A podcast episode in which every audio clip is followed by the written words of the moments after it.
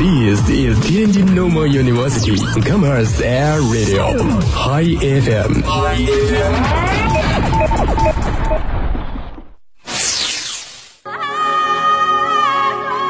从青藏高原的布达拉宫，到呼伦贝尔的广袤草原，从热情洋溢的巴塞罗那，浪漫繁华的法国巴黎，无论路过哪座城市，我们都需放慢脚步，敞开心扉。去感受这里的温度、气候，感知擦肩而过的人群、人群大街小巷的故事、的故事，还有每一处从未领略的风景，记录每一段美好的瞬间。耳朵想旅行，品味不一样的风景，感悟不一样的人生。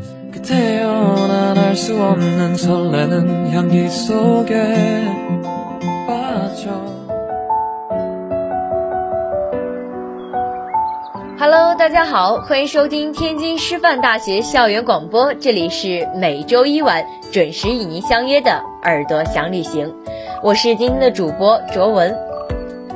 今天的耳朵想旅行呢，卓文想和大家分享一个休闲惬意的小城市，也是古九州之一的青州。周礼中记载，盖因土居少阳，其色为青，故曰青州。青州之名，始见《尚书·贡语》说：“海带为青州，为古九州之一。”青州位于山东省潍坊市，是个县级城市，但却是国家五 A 级旅游景区和国家历史文化名城。在我看来呀，这座小城其实就是麻雀虽小，但五脏俱全，特别适合短期的假日旅游，也适合长期的居住生活。青州在早期的中国历史上还是非常厉害的存在，曾经可是多年的省会。虽然现在辉煌没有延续，但是历史的痕迹还是遮不住光霞，难以磨灭。青州呢也很好的保留了这些历史，也算是一种见证。有人说，来到青州，走在已经磨光的青石板路上，已经模糊了时空概念。恍惚我自己走在今年的道路上，眼前出现了古时人们的生活景象，自然地带入到当时人们的生活中。长长的青石板路仿佛在诉说着它的过去，交错纵横的胡同路，青石板路也依然还在，好像是人们的守护者，守护着这一片中原土地和住在这里的子子孙孙。青州古城是青州的市中心。青州围绕着古城向外发展，那咱们今天的耳朵想旅行呢，就以青州的古城为中心，开始介绍青州的主要景点。那首先第一个景点当然就是古城。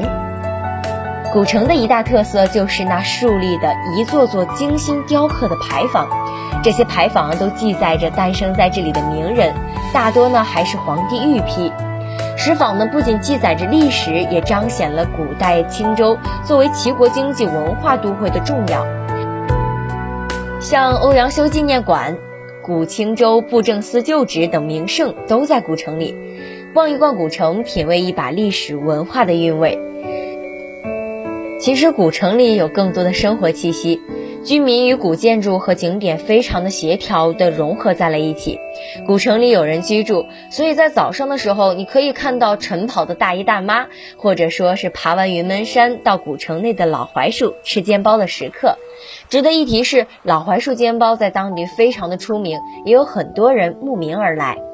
那青州古城最主要的游览街道叫偶园古街。道路是宽阔的青石板路，两旁呢是青州各种特产和小吃，贯穿古城的南北。所以白天晚上的时候呢，人都络绎不绝。在古城的最南端有城墙，爬上城墙之后呢，可以眺望整个古城。晚上的时候呢，整个古城的灯光打开，绚丽的灯光和人来人往的喧闹，你会突然都感受到这个小城的热闹和热情。古城真的很大很大，有很多交错的小街道，步行下来还真要耗费上半天多的精力。所以呢，可以选择坐观光车来游览古城。那古城免费，没有门票，在古城里面和附近都有许多不错的民宿，价格很实惠，性价比也很高。如果说你要来到古城的话，记得穿上自己喜欢的衣服，多拍点照片。希望你能够在这个小城的古城里留下属于自己的美好回忆和瞬间。那第二个景点要给大家介绍的就是云门山。云门山呢，离古城非常的近，就在古城的城南，和古城只有一条马路之隔。云门山呢不高，但是却很美，四百二十一米的高度呢刚刚好，爬上山去也不会觉得非常的辛苦，当然也不会错过美丽的美景。如果说是早上来的话，还可以看到美丽的日出；如果时间富裕的话，可以好好欣赏一下山顶的美景。因为山上呢有隋唐石窟造像五处，石佛二百七十二尊，历代文人墨客善男信女的题刻碑碣遍布在云门山上。著名的景点呢是云门山巅之处有一个大大的石刻寿字，称为云门献寿。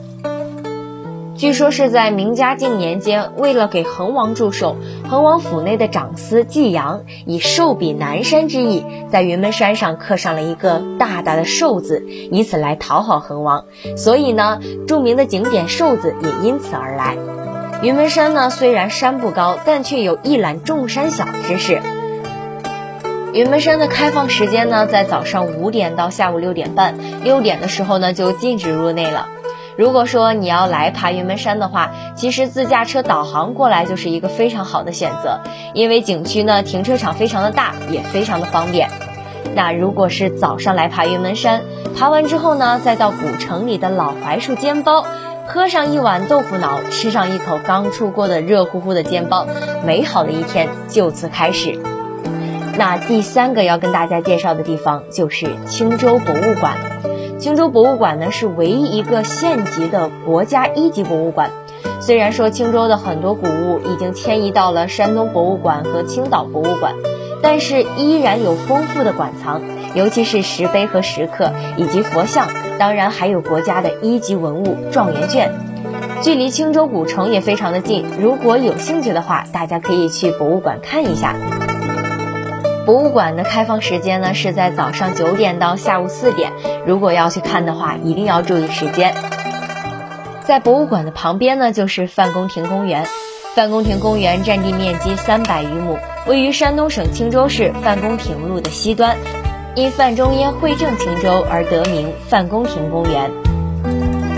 楼台参差，湖水潋滟，花木隐逸，溪流蜿蜒。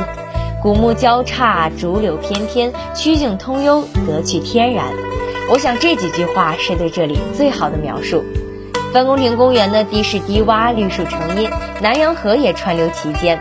这里虽然与城里只有一墙之隔，但是由于呢地处盆地之中，气候非常的宜人，冬暖夏凉，严冬呢不结冰，盛夏无酷暑，气温与城里相差三到五度。而且在这里呢，有大片的绿草坪，春天来野餐，夏天来拍照，都是很不错的选择。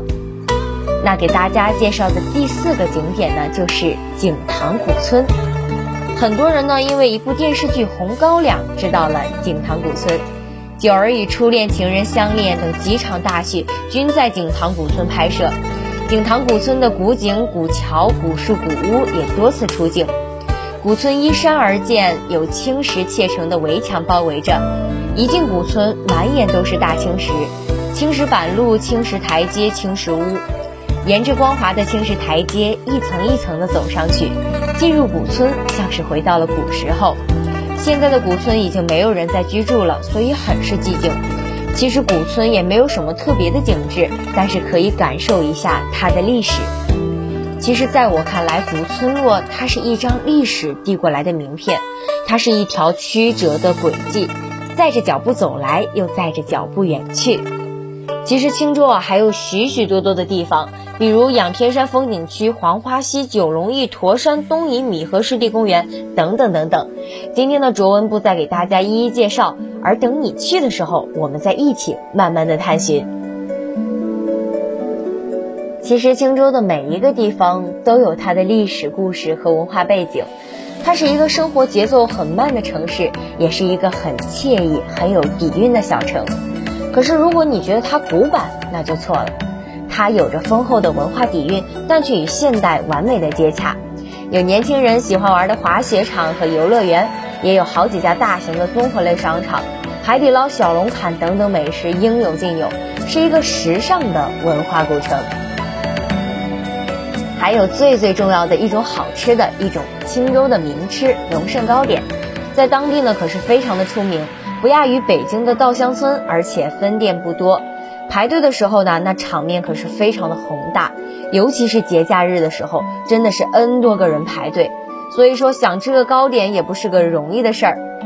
在古城里面，云门山路三二一八号就有，如果感兴趣的话，可以去看一下。哪怕是不买，咱也可以看看那排队的盛况。如果说你爱吃甜食，特别推荐荣盛糕点的蜜三刀，绝对能让你赞不绝口。有一首诗是这么说的：“闲访云门山，悠然踏归林。一步阶苍翠，招手即白云。勿扰尘团梦，恍闻范公吟。